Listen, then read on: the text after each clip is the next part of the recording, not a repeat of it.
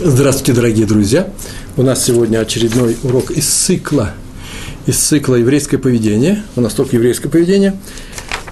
Будем молиться. Это называется так название урока у нас сегодня. Будем молиться. Это мы с вами будем молиться. Э, в, опираемся на недельный раздел Пинхас э, в книге Бамидбар – и э, потом попозже скажем. Главное, что сегодня у нас урок совершенно необычный, что потом скажем, э, на что мы опираемся в э, отдельном разделе э, Пинхас. Урок совсем необычный, почему? Потому что у нас сегодня сплошные чудеса. Так получилось, что вообще-то я собираю реальные истории.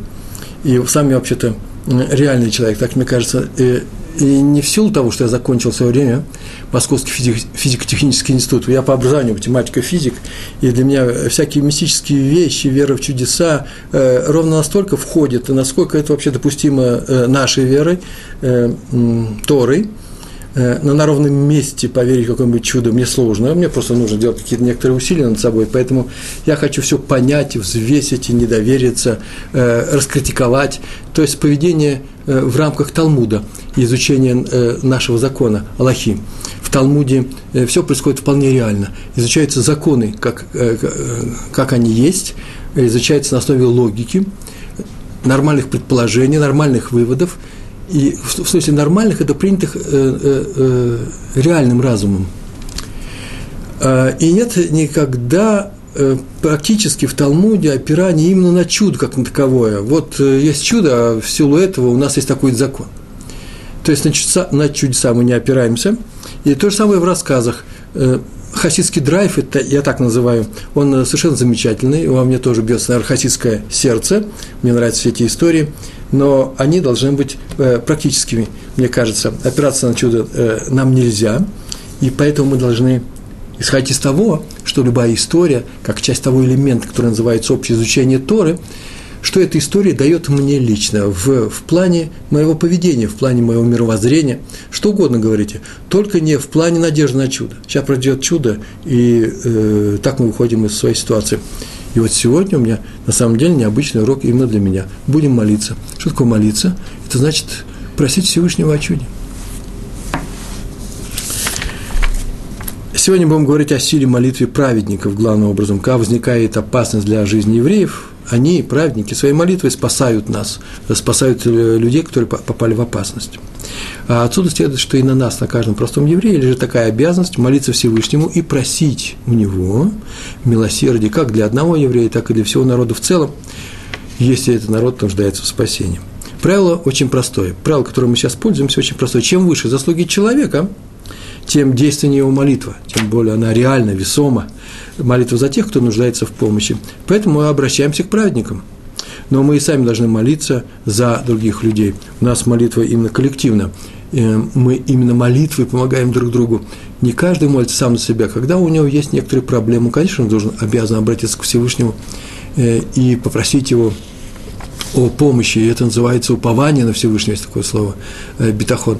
И э, это один из элементов э, нашей веры, нашего мировоззрения. Тор такова. Наши працы молились за спасение других людей, и не только ближних, а вообще спасение всего человечества. Авраам, например, известен своей молитвой, это была самая настоящая молитва за Э, за спасение с дома, э, города, где вообще-то э, было мало праведников, их там не оказалось нужное количество. Тем не менее, он принял такую попытку. А уж тем более мы должны молиться за, за спасение своего народа, особенно в час опасности. И не только всего народа, но и его общин, но и отдельных людей. Если человек болеет, Э, то все знают, что еврейская молитва, она чудодейственна на самом деле, и поэтому мы прибегаем всегда к этой помощи. Мы сильны не руками, хотя если нужно будет и руками тоже, и труд наш весомый, и способны защищать себя, но мы главным образом сильны, чем словами. Коль, коль Яков, у Якова есть голос, а это у Исава есть руки. Наша главная особенность – это, это умение обращаться к Всевышнему э, – Поэтому мы должны молиться за других людей. У нас, в принципе, есть такая специальная молитва, одна из 18, то, что называется Шмуна Исре. И есть еще молитва для помощи заболевшим э, над свитком Торы в субботу, когда мы достаем Тору, мы э, произносим эту молитву. И, и это такой же хесед, как и в случае хесед – это милосердие по отношению к другим людям, как в случае посещения больного бикур холим. Надо при, прийти к нему и молиться за его выздоровление. Или прямо на месте, рядом с ним, или в своей личной молитве до этого, после этого. Между прочим, в нескольких местах у нас написано у комментаторов, что именно потому и есть что, э, что первичнее, что важнее, молиться за, за заболевшего или посетить его? Вроде бы навестить его, дать ему, придать силы, сказать, что он важен, что мы переживаем за него. И в то же время наши, наши э, мудрецы говорят, что молитва сильнее, чем все остальное, даже сильнее, чем э, наши действия, наши поступки. Уж настолько был праведником Моше Рабейну, да, наш пророк, э, человек, который вывел нас в силу своих заслуг, заслуг всего народа, вывел нас из Египта, насколько у него были хорошие дела, а Всевышний пошел ему навстречу и спас еврейский народ. И именно в результате молитвы, молитва сильнее всего остального. Так вот, э, что первичнее, посетить, посетить больного или молиться за него? Так вот, говорят молиться, просто для того, чтобы молиться, надо войти в его ситуацию, надо вникнуть в его заботы, в его цорос – Э, в его проблемы, посмотреть, как он страдает, и взять часть этих страданий себе на душу. И поэтому мы приходим к нему, чтобы у нас была молитва, чудодействие. И поэтому человек, который приходит, навещает больного, а сам за него не молится, получается, что делает, делает странные вещи. Э, Почему? Потому что он пришел, чтобы молиться, можно было за него и не молиться. Э, мы должны молиться за наших больных, в частности, три раза в день, произнося молитву Шмона Истре. Там есть специальная молитва, о чем мы сейчас только говорили сказано в Талмуде, в трактат Брахот, 32, 32 лист. Если человек может попросить за другого человека в молитве, милости небес, и не просит, тот считается злодеем. Это совершенно точно цитата. Я переводил трактат Брахот, этот лист тоже на русский язык, я помню эти слова, они стоят передо мной. От, а теперь возвращаемся к э, нашему недельному разделу, откуда мы учим, что надо молиться – Пинхас убил Зимри. Зимри был руководителем колена Шимона за Муавитянку, за то, что он пригласил к себе в шатер Муавитянку и сделал этот грех прилюдно, несмотря ни на кого, при всех. Устроил такой разврат, э, разврат и э, способствовал тому, что люди начали приглашать Муавитянок, какой грех был, и эти женщины научили, научили евреев поклоняться идолам э, своим авитянским. И Мидраш – в Санедрин, трактат э, Вавилонского э, Талмуда, 82 лист, говорит о том, что как только он его убил, тут же собралось все колено Шимона и решил убить Пинхаса, потому что он из другого колена, с колена Леви, и пришел и убил руководителя нашего колена. И, но его спас Всевышний. Тут же задается вопрос, как спас Всевышний? Да очень просто. Как только те люди из колена Шимона собрались убить Пинхаса, он послал на них мор, эпидемию, и в результате которой было уничтожено 24 тысячи э, людей, евреев. Э, между прочим, в Торе это написано, что они умерли, но э, Талмуд нам рассказывает в своем рассказывает, что почему это сделано было, чтобы отвлечь их от замысла убить Пинхаса. И как Пинхас увидел, что колено Шимона погибает, умирает, и кто знал, сколько их уже умерло 24 тысячи, сколько еще погибнет, он стал молиться, простите Всевышнего, их чтобы он их оставил в покое, чтобы они не, больше не погибали. Написано, встал и вознес молитву и остановил мор, эту эпидемию, она остановилась. А отсюда простой логический вывод. Если целое колено встало его убить, а он молился, чтобы они не погибли против своих врагов, то тем более на каждом евреи, на нас, молиться за спасение других, которые ему не враждебны. Нет, человек ничего плохого не сделал, он погибает, ему нужно помочь. Если то же самое сделал Пинхас. Так или иначе, сегодня будем говорить о молитве праведников, э, и начинаем нашу историю с, э, про раби Арье Левина, э, который называется «Иерусалимский цадик, праведник». Мы часто говорим о нем. Я взял все это из книги «Цадик Есод Улам», праведник мира, основание мира. Известно про него, и рассказывают про него, что он каждое утро посещал больных, каждое утро в пятницу – перед субботой он посещал больных, он жил недалеко от того места, Шарей Цедек называется. Это на улице Яфа, э, по, э, с левой стороны, сейчас там э, какое-то учреждение стоит, это старый Шарей Цедек, потом он уже переехал в, поближе к Байтвагану, а сейчас это недалеко, не доезжая, по-моему, одной остановки до центральной автобусной станции. Слева. Красивое здание в колониальном английском стиле сделано. Слева, красивое здание. И он туда приходил и посещал больных. И вот однажды он туда пришел, ему сказал, что здесь у нас умирает, сейчас прямо умирает одна довольно-таки не очень старая женщина, э, вдова, у которой на руках есть э, много детей, ну, несколько детей, как э, сирот, без отца остались, теперь она сама умирает, а она известна тем, что она делает праведные дела, вообще просто полная праведница, она помогает бедным, сама свои деньги раздает, помогает тому, что где-то достать деньги другим нуждающимся, и вот сейчас она умирает э, вроде бы еще жить и жить. И пошел к ней в отделение Раби Арье Левин, и увидел, что на самом деле прямо вот в этот утренний час в Йом Хамиши в ее палате собралось несколько врачей, много сестер, бегают, что-то хлопочет вокруг нее. А положение очень тяжелое, и один врач, увидев Фрава Левина, спросил, а что, э, какое состояние, он сказал, надежды на спасение почти нет. Э, она даже воды не пьет, а ее организм, такая болезнь, он полностью обезвожен, вообще не может пить и уже ничего не понимает. И тогда прям тут же, не отходя, недалеко не уходя, Раф Арье подошел к двери в этой палате – Э, там, где эта женщина, даже не входил туда, поцеловал Мезузу и начал молиться. И громко начал на иврите, на святом языке нашем говорить эту молитву. Я взял, записал, как было написано в книжке, Рибано Шелюлам, э, господин нашего мира, тебя называют отцом всех сирот и судьей всех вдов. Помоги этой женщине, прояви свою милость и свое милосердие, не дай пропасть бедным сиротам, которые останутся без матери. Он все это на распев пел, как положено, во время э, такого рода молитв. Воздай ей добром за все то добро, которое она совершила, дай ей совершить еще больше, даруя ей с неба полное выздоровление, рефа шлема. Все сказали амен, прям тут же, прямо в этой, в этой платье, он поцеловал Мизузу э, и ушел. Между прочим, говорил он достаточно громко, никого не стеснялся. Обычно он молился молча. Это известно. Все видели, слышали, никто не удивился, все были знакомы с этим праведником. И главный врач сказал, ну уже если молитва это не поможет, я не знаю, что я делал. Э, Раф Левин ушел, и тут произошло чудо. Какое чудо? Она просто не умерла в, до субботы. Они ждали, что она до субботы умрет. Врачи ее оставили, будучи уверены, что когда они придут в Йом решен в воскресенье после субботы рано утром, скажут, что она уже умерла.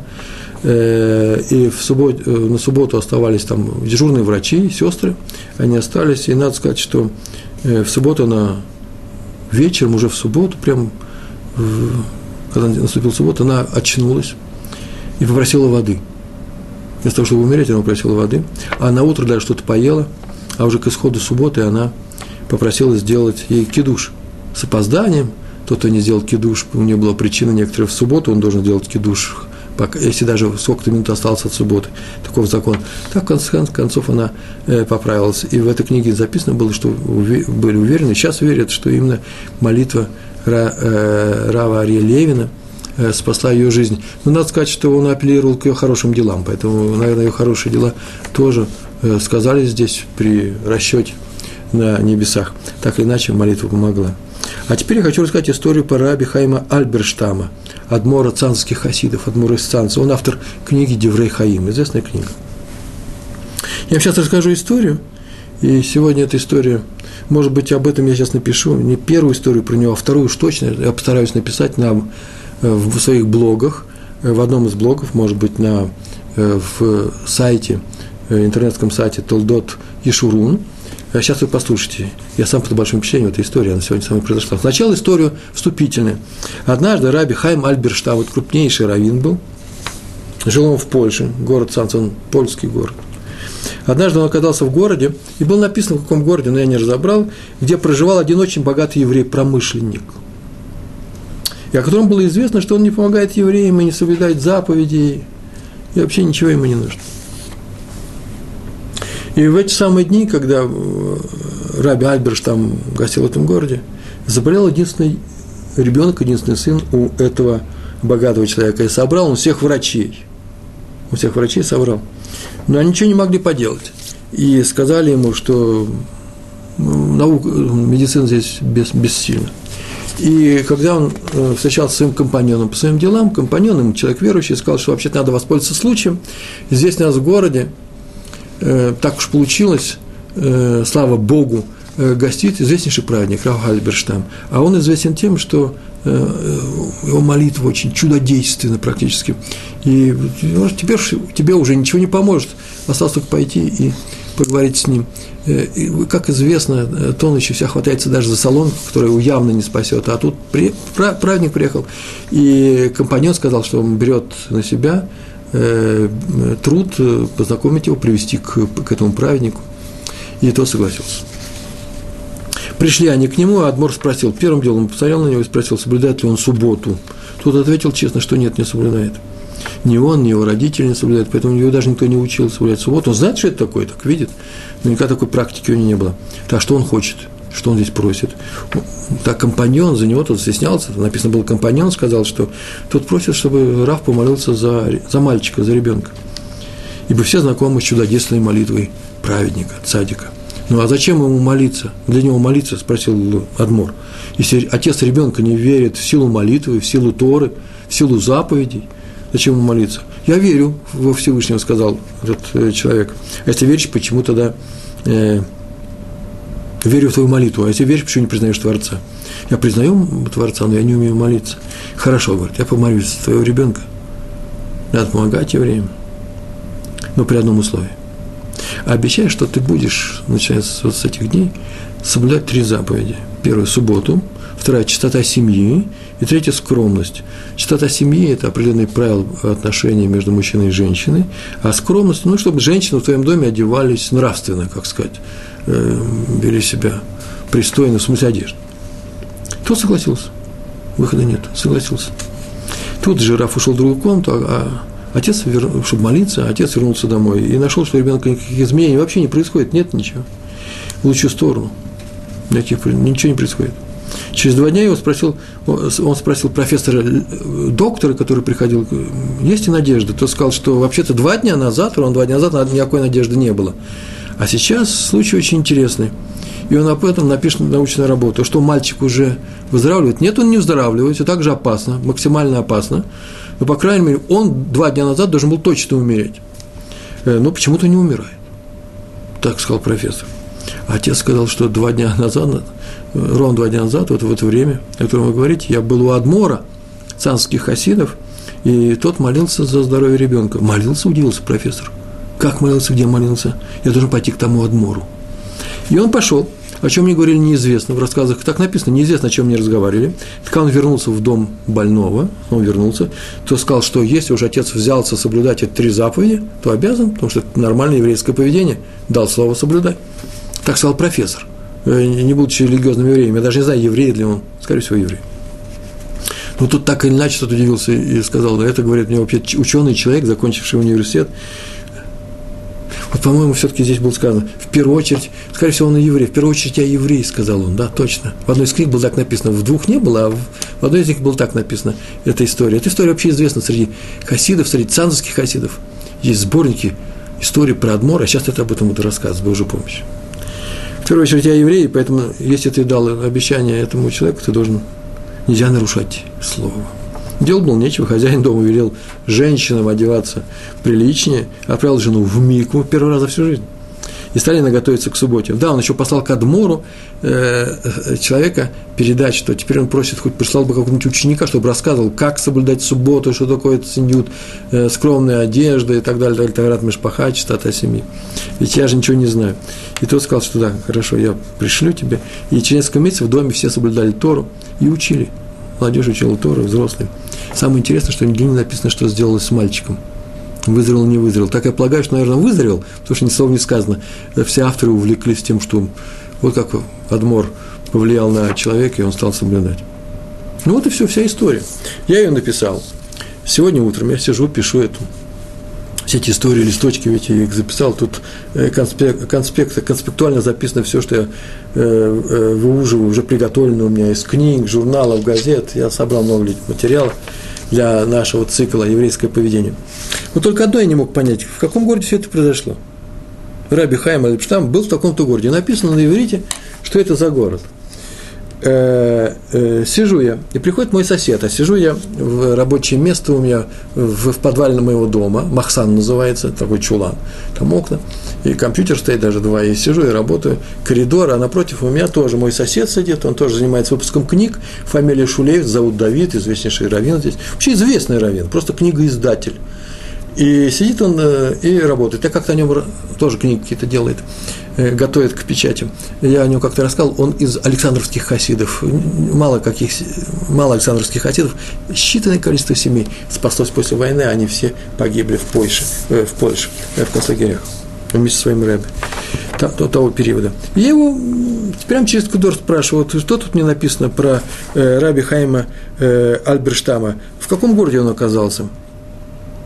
Он подошел и смотрит, да, тут написано Буте, э, э, э, который рядом с городом Фешет. Что за Фешет? А потом да это же Будапешт, просто другой берег. О, хорошо, как хорошо. Я написал, теперь ты знаешь, что рассказать на своем уроке. Приехал в Будапешт из Санза, из Польши, был в Венгрии. А Рэб Довид посмотрел на мой листочку, а ты тут пишешь Раби Хайме Альберштаме. Так у меня в честь его назван мой, э, получил имя мой сын. Хайм Шулемец в честь Раби Ад, э, Адмора из Адмора из Санс. Я говорю, скажи просто, что это, как он получил. Ну, на самом деле, конечно, его назвали не в честь самого Адмора, а в честь, э, называется, э, называется это Альтер Зейде, в честь отца моего дедушки, он был Хаим. Э, правда, по матери звали его э, Хаим э, Гиршман, но вот Хаим Гиршман получил имя по Адмору Цанс, Хаим, а мой, его праправнук, мой сын, так у нас положено в семье, мы Хаймовыми называем с тех пор, каждого, каждое очередное поколение, где, где нет, не стало Хаймов, чтобы сейчас жили до 120 лет. Э, и он получил э, имя в честь Адмора Хайма Альберштайма. Рассказал эту историю. Я сказал, что вообще эту историю знают по всем книгам, все цанские хасиды и все польские хасиды.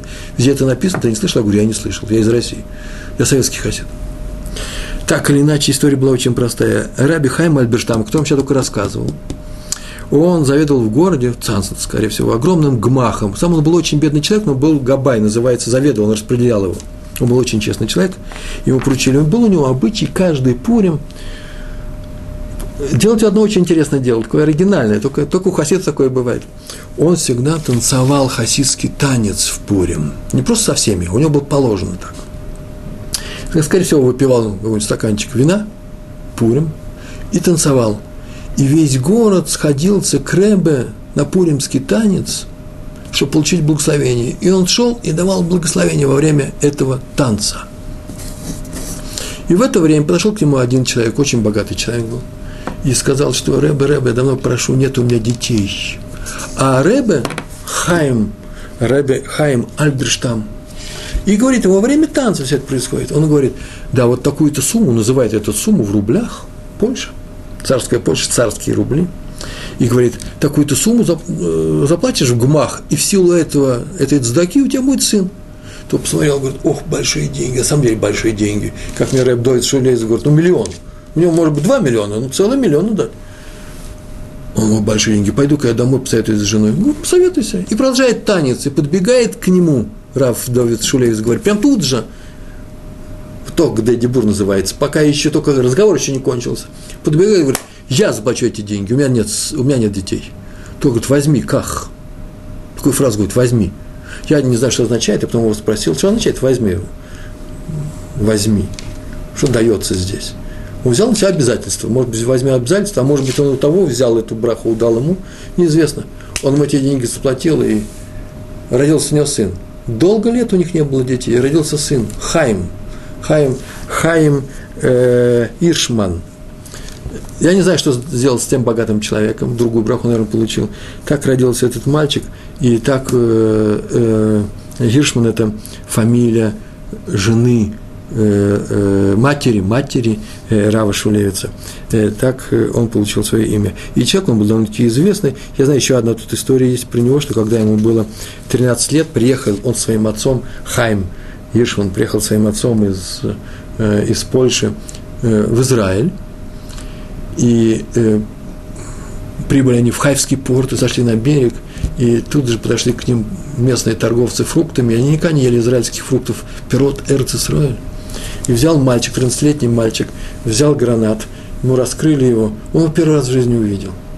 Он взял, посмотрел эту ягодку, сказал браху, шехияну, все как правильно сказал, положил в рот, и он был немножко кислый, он его пожевал, а что делать с косточкой? Он ее плюнул. И эту историю теперь рассказывал во всех поколен, поколениях, э, поколениях этой семьи, э, э, семьи э, Иршман. Выплюнул, отец к нему подбегает, отец подбегает, и говорит, Хайм, Хайм, что ты делаешь? Это святые плоды святой земли а ты плюешь их на землю. Приехали люди с чистым сердцем в РССР, он взял эту гранату, раскрыл его, и вместе со шку, с кожурой, а, как говорит Довид Шулевец, говорит, скорее всего, из клепот, клепот со шкуркой, все это съел, морщись и сказал, вот это самые вкусные плоды в мире, которые он кушал. Такая была про них история. Так или иначе, произошла эта история рассказывается, со смехом рассказывается, вот уже я почитал больше пяти поколений. Э, это произошло сегодня. Ну, не чудо ли, скажите, просто в то время, когда я сижу, пишу эту историю, приходит э, человек, который э, происходит из рода того, кто получил браху, как раз на тему молитва, браха, это же есть молитва, от одного из героев, вот, постоянного героя, э, уважаемого праведника, мудреца и талмудиста Раби Хайма Альберштама. В эту секунду пришел до Шулевец, рассказал свои истории. И сказал, что теперь их у него их много, он может их рассказывать, и иногда я их буду Э, рассказывать здесь с Божьей помощью. Раби Хайм Лейб Овербах – это э, следующая история, э, которую я сейчас хочу рассказать. Про, про, про, о нем рассказали его дети, его сын. Рассказал следующую историю. Пришла к нему ночью однажды женщина, вся в слезах, плакала она. Говорит, дети все видели, слышали это и плакала, что именно сейчас ее, она пришла в большом расстройстве, сейчас ее рожает ее дочь, и, и, и врачи приготовились сделать операцию прямо на дому. Она говорит, мы даже не успели ее никуда повезти, такой страшный случай, и она рожает дома. Прибежали там санитары, врачи, сказали, что сейчас будут ссылать ребенка при помощи ножей, будет делать операцию. Это очень трудные роды. Раф удивился, а почему они, в принципе, трудные? Я видел твою дочь не, не более чем две недели назад – хорошая, живая такая э, женщина с большим животом, жизнерадостная. Э, я сразу определил, что все у нее будет нормально, очевидно это. Почему? Почему? Просто, может быть, э, почему трудные роды? Потому что она нервничает просто перед первыми родами, такое бывает. Нет, женщина сказала, нет, врачи сказали, пощупали, потрогали. Нет, нужно что-то спасать, просто жить, спасать и ребенка, и хотя бы ее.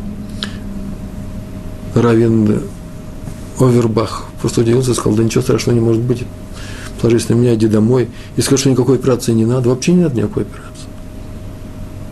Я так полагаю, что, скорее всего, судя с этого рассказа, он был знаком вообще с этой семьей.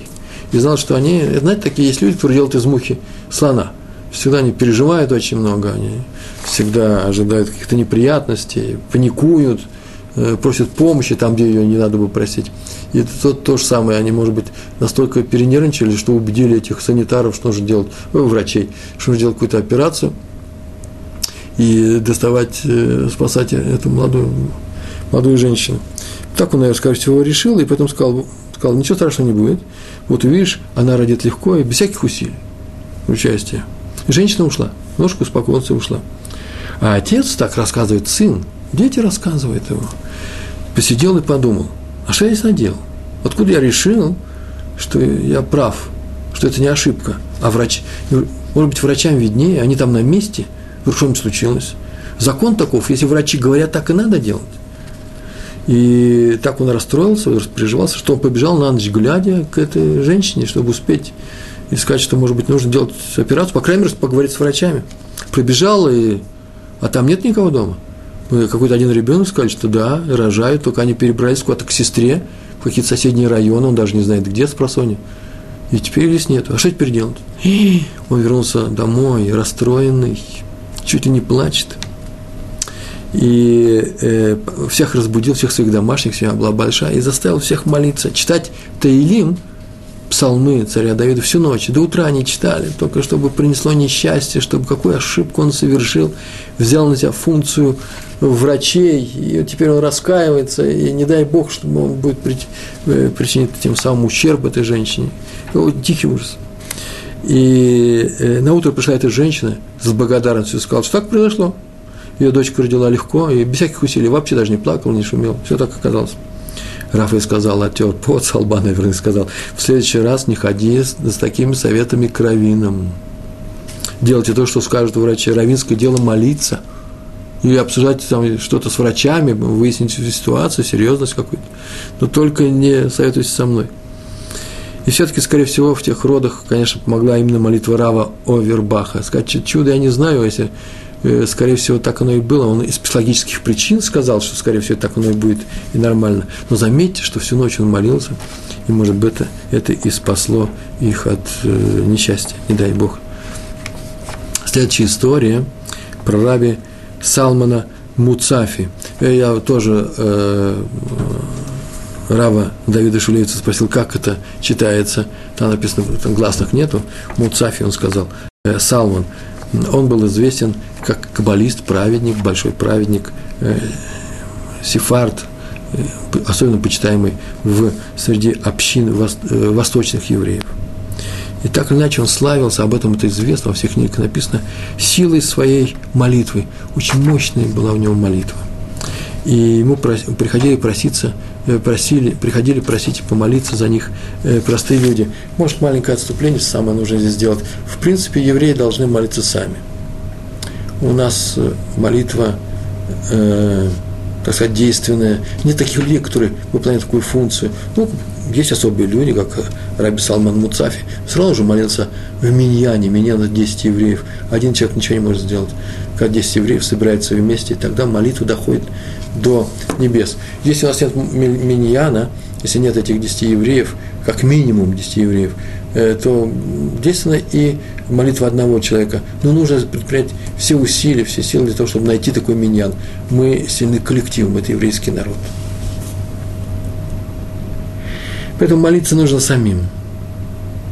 Но иногда надо приходить, конечно, и к праведникам. Почему? Потому что будет услышан тот, у кого есть заслуги перед Всевышним. А почему он будет услышан? В силу своих заслуг. Мало того, что у нас есть собственные заслуги, у нас есть еще и праведники – праведники – люди, которые достигли высокого духовного уровня. И есть еще у нас заслуги наших працев. Они еще остались с нами, они еще чудодейственны. Поэтому от имени працев мы молимся Всевышнему. Все мы молитвы обязательно посылаем Всевышнему. Никаким его заместителям, никаким мощам, никаким святым, никаким праведникам никто не молится, э, например, на могиле Рамбама, обращаясь к Рамбаму, обращается к Всевышнему. Что просто в силу заслуг Всев... Э, Рамбама Всевышний – э, э, может помочь ему. Как бы, я, как бы Рамбам молится вместе с нами. Но нужно молиться самим. Но есть такие люди, которые молятся э, за весь еврейский народ. И молятся они именно из-за того, что у них есть заслуги. Ну что, у них есть заслуга, поэтому они молятся, скажем мы. Были бы у нас заслуги, мы бы молились. Ой, нет, не так все просто. Дело в том, что есть такая точка зрения, сейчас просто не время о ней говорить, подробно, что именно в силу этих заслуг молитва праведника будет услышана. Что значит в силу? За счет этих заслуг. Когда он молится, его заслуги у него забираются. Поэтому каждый молящийся является как бы донором тому, за кого он молится. Это не просто прийти, что там сложно, что ли, он попросил, кто-то приболел. Приболел кто-то, у него ангина. Между прочим, уже говорили на эту тему. Не первый раз мы говорим что из-за, из простых вещей не просят чуда. Э, ангину, грипп, простуду, э, пальчик э, заболел, э, панорицей на ногте. Э, это не то, ради чего подходит Угабая во время э, выноса Торы, просит у Всевышнего чудо, чтобы пальчик прошел, ангину прошла. Серьезный случай воспаления легких, да, может быть, но вот Э, просто простуды, не уверен, очень не уверен. Э, не надо разменивать Всевышнего на э, пустяки, на простые дела. И так или иначе, когда я молюсь за кого-то, у меня, знаете, я молюсь именно из-за того, что у меня есть какие-то праведные дела, поэтому я, мне необходимо быть праведным человеком, хочу или не хочу – это не просто благое пожелание, будьте праведными, будьте хорошими людьми. Вот мы сидим, кто-то вас учит. Вот я прям говорю вот этот объектив. Будьте, евреи, дети мои, праведными, поступайте хорошо. И что? Так в каждой религии, так и мать просит своих детей. Нет, я говорю, у нас выхода нет. У нас выхода нет, там приходится быть праведным, если мы хотим что? Чтобы Всевышний нам помогал. В силу чего? В силу наших хороших дел. Масим Тувим. И именно они и есть та разменная монета, которая расплачивается за то хорошее дело, которое Всевышний э, нам делает. Он спасает нас. Вы сейчас скажете, о, пошел торг. Нет, не торг. Это очень правильный, правильный расчет. Если еврейский народ соблюдает Тору, так написано у нас в Торе, то Всевышний нам помогает. Что, за счет чего? За счет того, что мы выполняем заповеди, учим Тору, два, и третье, делаем хорошие поступки. Кому? Э, другим евреям. Э, а, а, оказываем помощь друг другу. Молиться с другого, это называется хороший поступок. Так вот, мало того, что мне это предписано, мало того, что я получил за это награду, но еще в силу тех наград, которые я уже получил свои хорошие дела, я как донор могу рассчитывать на то, что на небе ответит на мою молитву, когда я прошу помочь э, страждущему, тому человеку, который нуждается в помощи, тем более в спасении. И помогать нужно в первую очередь чудо. Мы просим для тех, кто болеет, серьезно болеет. Э, роды тоже болезнь. Э, вторая вещь, кто попал в серьезную, серьезную ситуацию, не дай Бог, незаслуженный суд не произошел, э, не еврейский, и он попал под подозрение властей или в тюрьму. И третье, путешественники, которые, сейчас это сейчас просто делается, сейчас мы с комфортом летаем, едем на самолет, там все равно читаем Гомель. Гомель – это молитва благодарности за чудо, что Всевышний нам помог. Хотя именно путешествие любое – это то место, где вообще происходит и опасности. Э, домини нас любая опасность, да? Пройди мимо. Так или иначе, к рабе Салману Муцафи маленькое вступление было. Приходили люди, простые люди, министры, члены Кнессета. К нему приезжали евреи за границы за молитвой во всех случаях. А он делал так, он собирал людей в синагоге, у него была своя синагога, закрывал двери ровно в полночь, собирались перед полночью, свой миньян, да, мы говорили, минимальное количество, у него было больше людей, ну как, не меньше десяти вместе с ним, и до утра, закрывались изнутри, до утра никто не выходил. Еще он просил, что все, что там происходит внутри, никто никому не рассказывал, мы даже не знаем, что они там делали. Молились, понятно, ну как они молились? Ну, во многих книжках написано, что молились, как написано в наших книгах, закрывали двери, э, одевали самую простую одежду, мешковину так называется, да, открывали Арон Акойдыш, Арон, Арон шкаф, где хранится свитки Торы, ну, сали Тору, клали ее, может быть, на, э, на возвышение, и молились, обращаясь к Всевышнему э, всем жаром своих, э, своих сердец. Хорошая литература образ, да? Это правда. И вот э, он не разрешал никому рассказывать, что им там происходило. А в 1964 году э, эта известная политическая ситуация была напряженной очень в, у нас в святой стране, здесь, в святой земле, большое напряжение на границах Израиля, все ждали войны, должна война была наступить с, с нашими соседями арабскими. И э, многие обратились к рабе Салману Муцафи с тем, чтобы он помолился о молитве против врагов Израиля. Израиль в данном случае – это имя народа, врагов израильского народа, да, а не только страны он собрал всех, и они молились до утра, а утром никто не вышел. Должны были, должны были двери открыться, и называется молитва Васикин, э, для первых, кто приходит э, с восходом солнца на первую утреннюю молитву. Пришли к людям, ведь двери закрыты, стали стучаться, может, они там живые, они там. Им ответили, что живые, открыли изнутри, вышли наружу, все обессиленные, лиц нет никаких, еле ходят. А раби Салман еле-еле пошел домой, слег в постель, и все думали, останется ли он жить что врачи сказали, что очень плохо он. Потом он поправился и сказал, что это из-за молитвы. Вот это и называется жар сердец. Они всю силу, всю свою энергию вложили в эту молитву и вложили молитву к Творцу.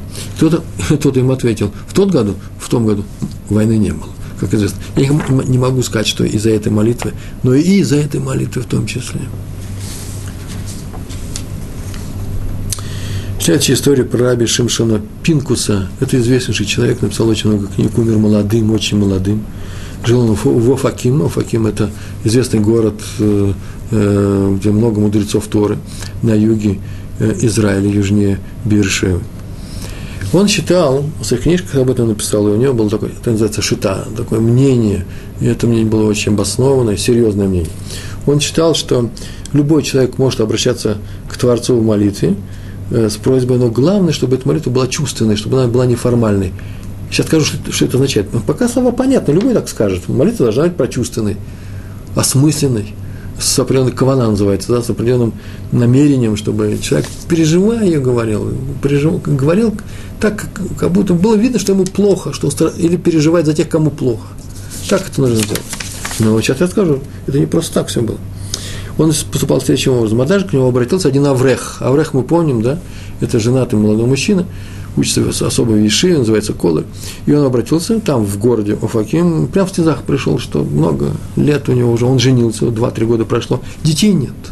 Это вообще-то вещь непростая, и надо бы молиться, и он молится, но теперь он пришел вот к Раву, как последнее спасение. Рав взял ему, взялся ему помочь. Говорит, так сказал, я тебе помогу. И приехал, сегодня вечером к тебе приеду. Приехал к нему поздно вечером домой на машине, в Уфаким все происходит, и посадил его в машину, сказать, заходи. И они поехали в сторону городка Хацерим. Так написано город Хацерим. Я понятия не имел, что это такое. Давид Шулец сегодня сказал мне, это же известный город, Басис, э, военная база, там весь Израиль знает, что это такое. Из Уфакима он поехал в Хацерим, там на Йоне. А посреди дороги остановился, лунная ночь, тишина, кузнечки или какие там цикады поют в пустыне. Тишина полная. Ничего не видно, ничего не слышно, не, луна и звезды. И говорит, ты выходи, вот здесь молись, а я уеду, я приеду тебе попозже, через несколько часов возьму тебя. Только, пожалуйста, ты, когда будешь молиться, вообще не молись известными тебе молитвами, этого не надо. И не разговаривай с Всевышним. Всевышний, я тебя прошу о том-то, о том. Ничего этого не надо. Вообще ничего этого не делай. Кричи ему, просто кричи в полное горло. Кричи, что придет в голову о своей беде. Прям кричи, выплакивай себя, всю свою, всю свою боль, выкрикни ее и плачь. Если ему плакать, ничего не получится. Плачь, но не специально плачь, а плачь, как вот ты сейчас передо мной плакал. Вот так и плачь, только перед ним, громко-громко, на всю пустыню. Видишь, как я тебя далеко увез, для того, чтобы никто, никто тебя не слышал, чтобы ты не стеснялся.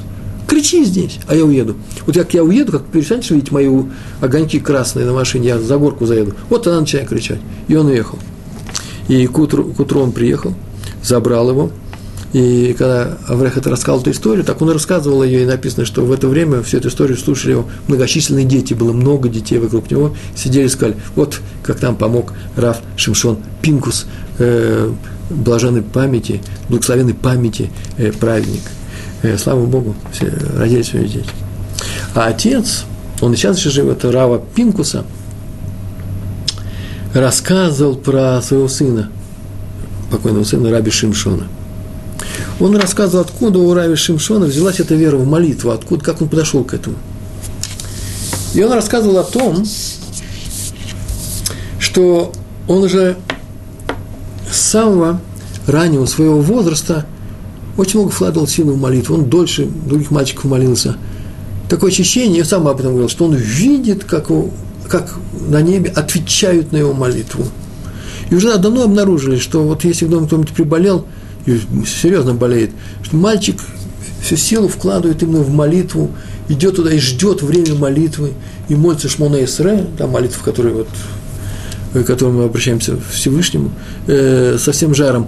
Он и учился с удовольствием, вообще-то он гаон, гений, э, судя по его книжкам, он был великий ученый, много учеников у него, и написал, успел написать большое количество книжек и по Мусару, э, по еврейскому поведению, и а, э, во всех сторонах, аспектах еврейской жизни, и, и просто о самой Торе. Был талмудистом известным. И, но сам всю свою силу он чувствовал именно в молитве. И он рассказал, что когда ему было ровно 7 лет, мальчику было 7 лет, Нашел однажды с ним такой случай.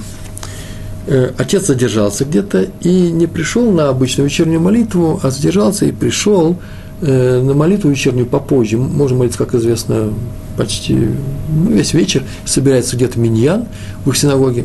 И он пришел на последний миньян. И мальчик говорит, что он ждал его, 7-летний мальчик ждал его. И теперь вот он просит взять его с собой. А ему рано утром вставать, рано утром вставать в хейдер. И отец сказал, не надо. Ничего страшного. Ты еще юн, и поэтому ложись, чтобы ты завтра был, у тебя должны быть силы, сын мой, для того, чтобы утром встать и учить Тору, Тейра. И мальчик не заплакал, ничего, спокойно, отец ушел, пришел в синагогу, ждали, когда соберутся оставшиеся люди. И вдруг это отец рассказывает сейчас, после смерти своего сына. И говорит, и вдруг я подумал, а что, зачем я, ну, зачем так сделал? Мальчик хотел пойти помолиться вместе со мной. Ну, почему будем молиться? Ну, что, что страшного случится? Ну, ляжет он на 10-15 минут э, позже спать. Нет, нехорошо я поступил. Он встал и пошел к, домой. Ну, рядом дом стоял. Подходит, а мальчик стоит, это был дело зимой, уже в одежде, в пальто, стоит его и ждет на улице. Ты говоришь, а что ты здесь делаешь? Сын, Шимшин, что ты здесь делаешь? Ох, ты понимаешь, пап, ты ушел. Я думаю, хорошо бы с тобой помолиться. Я начал молиться Всевышнему, чтобы ты передумал. Чтобы ты вернулся и взял меня на молитву. И я знал, что ты передумаешь. И вот я спустился и жду, как придешь. Я пальто уже одел. Так рассказал его отец про своего сына. У него молитва была о том, чтобы ему дали помолиться за весь еврейский народ. И это действовало уже в те годы. Поэтому неудивительно, сейчас я рассказываю о том, что помог он молодому Авреху, как сказал, смотри, я буду молиться, обратите внимание, не как Раф, э, э, э, Раби Хайм Альберш там молился, я говорю, ты молись за себя, у тебя есть силы, я знаю тебя, только кричи, выплакай, выплачь, извините, выплачь свою душу, э, свое сердце, и Всевышний тебе обязательно поможет. Следующая история про Хазон Иш. Сегодня одни истории. Чудесная сегодня. Чудесный урок. Хазон Иш. А, между прочим, расскажите другим людям, что, да, что стоит этот урок послушать. Э, Реброван, Пятигорский, не выступает против чудес, как многие думают, Литаим, литовское направление против чудес, только мы хасиды. Так вот, я говорю, я вам рассказываю ведь не только про хасидов, э, у всех у нас еврейское сердце есть, молитва, еврейская молитва чудесно. Я еще и одной сотой и тысячной не рассказал того, что у меня собрано про еврейскую молитву, э, на, просил еврейскую молитву. Много статей на эту тему есть. Сейчас история про Хазон Иш. У него была молодая сестра, звали ее Песя Мирием, так ее звали, такое имя было. Между прочим, в будущем она стала женой Раби Якова и строили э, Коневского Стайплера. Это известный Рэббитсон, все ее знают. Она, когда была молодой, она сильно заболела. Не написано, какая была болезнь. И врачи сказали, а все это происходило, э, все это происходило неизвестно где. Может даже еще в Литве, скорее всего. Мне не написано. Э, что дней сочтены, скорее всего, не выживет, обмануть они не будут. Так она случилось. Она быстро очень угасла, нескольких дней. И люди видели, что она уже не дышит, мед не дышит. И вызвали Хевра Кадиша, есть группа людей, которые занимаются организацией похорон э, и так далее. Все, что связано с захоронением людей резком кладбище. Обратите внимание, Хевра Кадиш, она одна на весь город. И, и рожать можно по-разному на разные, за разные деньги. Один богатый в больнице, частных врачей возьмет, другой в общей. Э, бармицу можно сделать тоже, э, как вам угодно. Кто-то огромный, сделать праздник на весь город, всеми дорогие апартаменты, кто-то пройдет в узком кругу. Бар, э, Брисмил то же самое, между прочим, можно нанять э, супер Моэля называется, э, лучшего, самого востребованного Э, человек, который делает обрезание, и собрать, укатить праздник на весь, э, на весь город, а можно просто собраться э, в самом, самом узком кругу. Но вот похороны всегда будет за один счет идти. Вы потом, не дай бог, чтобы мы все жили до 120 лет, но на могиле своих родственников можете сделать богатую стелу, там что-то еще можно сделать, камень какой-то положить. В принципе, тоже все ограничено, чтобы не бросаться в глаза. Нужно скромным нужно быть даже после смерти. Так, так считается в нашем. Но э, такое постановление мудрецов, оно еще с древности, что Хевра Кадиша, святое братство, э, занимается всеми одинаково, по одинаковому разряду. Хоронит всех в городе, одинаково хоронит. За одни и те же средства. И, да, давать деньги будете ему не давать, им все равно то же самое, что и всем остальным. Пошла Хевра Кадиша, мертвый человек умер, положили на землю, ну, положили какую-то ткань, положили на землю. И дело было ночью, и поэтому его в ночью сейчас не, не, не веду, не, очень поздно было, и до утра решили подождать, так и положено. И только всю ночь они читали Тейлим по умершим, по душе умершей.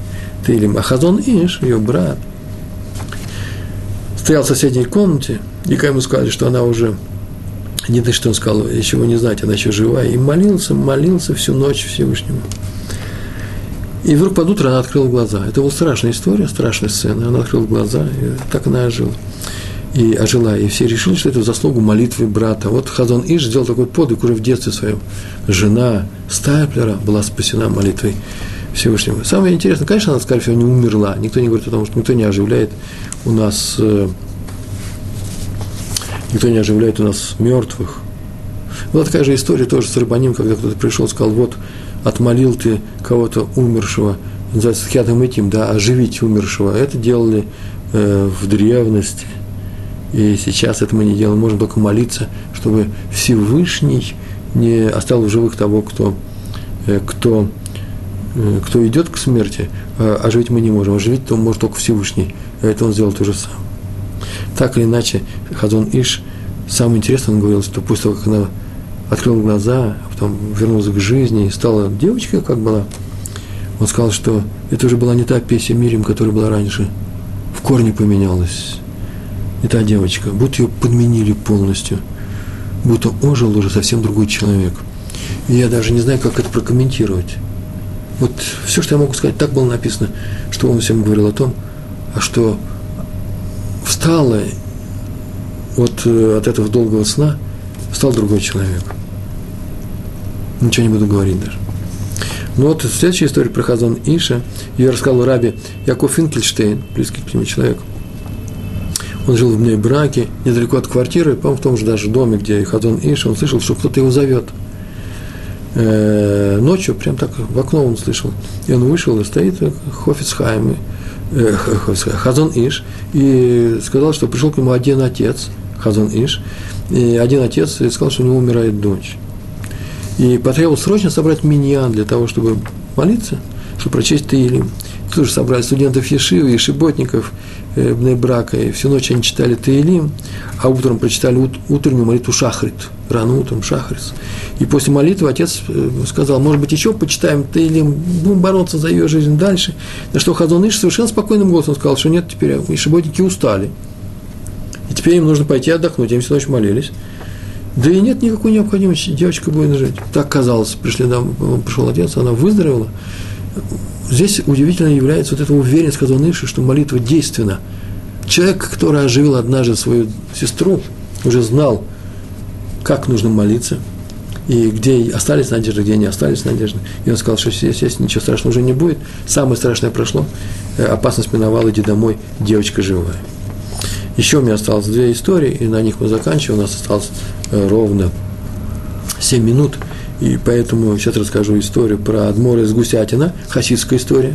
Раби Хеля Мейер Лившиц, так вот звали. Адмор из города, местечко был такой, Гусятин, царская Россия. А потом еще про Хазон Ишу, вот эта история точно произошла в Вильно, в Вильнюсе.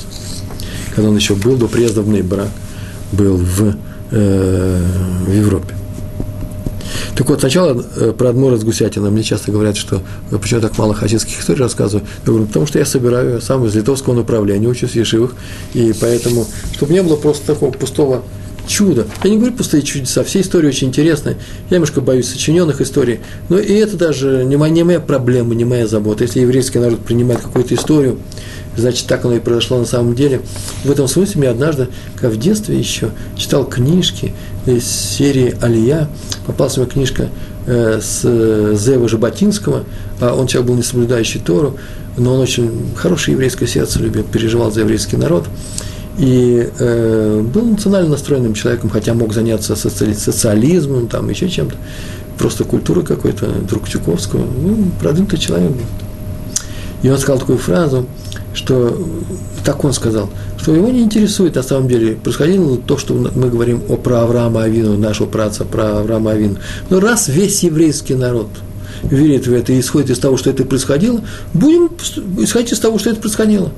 Это как следствие того движения среди людей, которое, можно сказать, это движение называлось Авраам Авину. Поэтому к этому нужно вполне серьезно, а не говорить сказки или не сказки. Никого не интересует, был ли это на самом деле, интересует, что из этого вытекает. Так сказал Жаботинский. Я не полностью с этим согласен, меня как раз интересует, что происходило, я верю в это, я знаю, поверьте мне, физику, хотя видите слово, да, я знаю это знание, а поверьте, это вера. Не знаю, нельзя сказать, ну, знаете, что я знаю. История про Адмора с Гусятина. Раби Ихель Мейер Лившиц, известнейший хасидский праведник, цадик. Цадик – это праведник э, в еврейском народе, а так называли еще своих руководителей все хасидские дворы, хасидское движение. В местечке, где э, он жил, у него был один недруг, который травил его, вредил ему. Ну, бывают такие случаи редкие, пакостил всячески, э, отравлял жизнь, в общем, устроил ему много проблем в его жизни. И вот он однажды заболел, этот недруг. К нему э, Адмор Разгусятина относился как раз нормально, он был праведник, а тот его не любил, травил. И вот этот э, не очень хороший человек заболел и лег серьезной болезнью, и врачи снова сказали, что дни его сочтены. Так они сказали. Так, такая у них формула есть. Состояние, несовместимое с жизнью, да? И Адмор тут же собрал людей в своей синагоге и стал читать всю книгу Таилим с начала до конца, 150 глав за его выздоровление. Все люди очень удивились. Один день читает, он на следующий день сказал, вечером снова соберемся, снова будем читать. Очень, очень переживал. Не просто читал, а переживал, хотел, чтобы он остался живым. И помогал ему всячески. Все переживали, все переживали, все смотрели на его переживания и вообще-то удивлялись. И друзья к нему даже спросили, а что случилось? Он говорит, еврей погибает, нужно же помочь евреям. И пришла, пришла к нему Гадмор, его мать личная, мама, и говорит, мой сын, он записал тебя в свои враги, сколько проблем тебе сделал, сколько неприятностей, я же вижу, это в моих глазах все происходит. Зачем тебе молиться так горячо о его выздоровлении? И он ответил такие слова, сказал, они, может быть, там пригодятся, они очень нужны. Он так сказал, ну да, если у меня есть человек, который меня ненавидит, значит, там на небе решили, что мне нужен такой человек, который меня ненавидит. Там так постановили, такой псагдин называют, такое решение. Или для какого-то моего наказания, или моего исправления, не знаю. Так они решили. И я к этому человеку уже много лет, у нас такое противостояние с его стороны, да, против меня. Я уже привык к нему. если он умрет, поскольку наверху решено, что у меня должен быть Соне, кто-то, тот, кто меня ненавидит, там назначить нового ненавистника. Такое решение, чтобы у меня был непременно был какой-то ненавистник. Оно мне надо. Я привык уже к этому. Зачем мне нужен э, новый? Пускай остается прежний, он сказал. У меня с ним нормальные отношения. Я не ожидаю от него ничего нового и особого. Вообще он себя так себя ведет. Вы смотрите, э, можно сказать, наверное, какая-то не очень хорошая история. Молился на самом деле, потому что молится за любого еврея. Но это объяснение – я не знаю, вообще-то как шутка идет, как юмор, но вот я воспринял его совершенно серьезно. А именно, не потому, что оно мне нужно, не, не поэтому, а потому что раз решено, что у меня есть человек, кто считает меня своим врагом, значит, он все равно будет. Слышите, вот это вот, даже это не смирение, и тем более это не то смирение, когда поставляешь левую щеку, хотя ударили по правой. Нет, он сказал, что я согласен с решением Всевышнего, и поэтому будем жить в рамках этого решения. Вот эта вот готовность принять любой удар с небес, это, это чисто не просто хасидский шаг, это вообще-то еврейский шаг. Хазон Иш в Вильне, в Вильнюсе. У него была квартира из двух комнат. Э, две маленькие комнаты, одна спальня, другая лавка, где жена его торговала тканью. Так вот в одной из книг было написано. Дела шли совсем плохо, чтобы спасти маленький, чтобы спасти маленький бизнес, Хазон Иш взял большие долги, с которыми расплачивался много лет – и однажды один семит, антисемит пришел в ту лавку, купил какой-то материал, дал деньги, чтобы забрать, потом пришел, сказал, а мне передают меньше материала, чем я э, взял, поднял крик, он был явно антисемит. Почему? Потому что э, сказал, что если меня уже не первый раз обворовывают, хотя увидели в первый раз, пошел, заявил в полицейский участок, завели какое-то дело, открыли суд и э, решили вызвать э, в суд Хазон Иш с его женой. И все видали, что сейчас, конечно, э, ничего, э, все это даром так не, пройдет, какая-то беда может быть. И в это время Хазон Иш спросил жену, как его зовут, жена сказала, всю ночь Э, э, как его зовут, и Хазаныш всю ночь провел в молитве. И через несколько дней они пришли в суд э, по повестке, а отец не пришел. Оказывается, он просто умер несколько, нет, несколько дней назад, в ту ночь, когда Хазон Иш молился. Страшная история, я так считаю.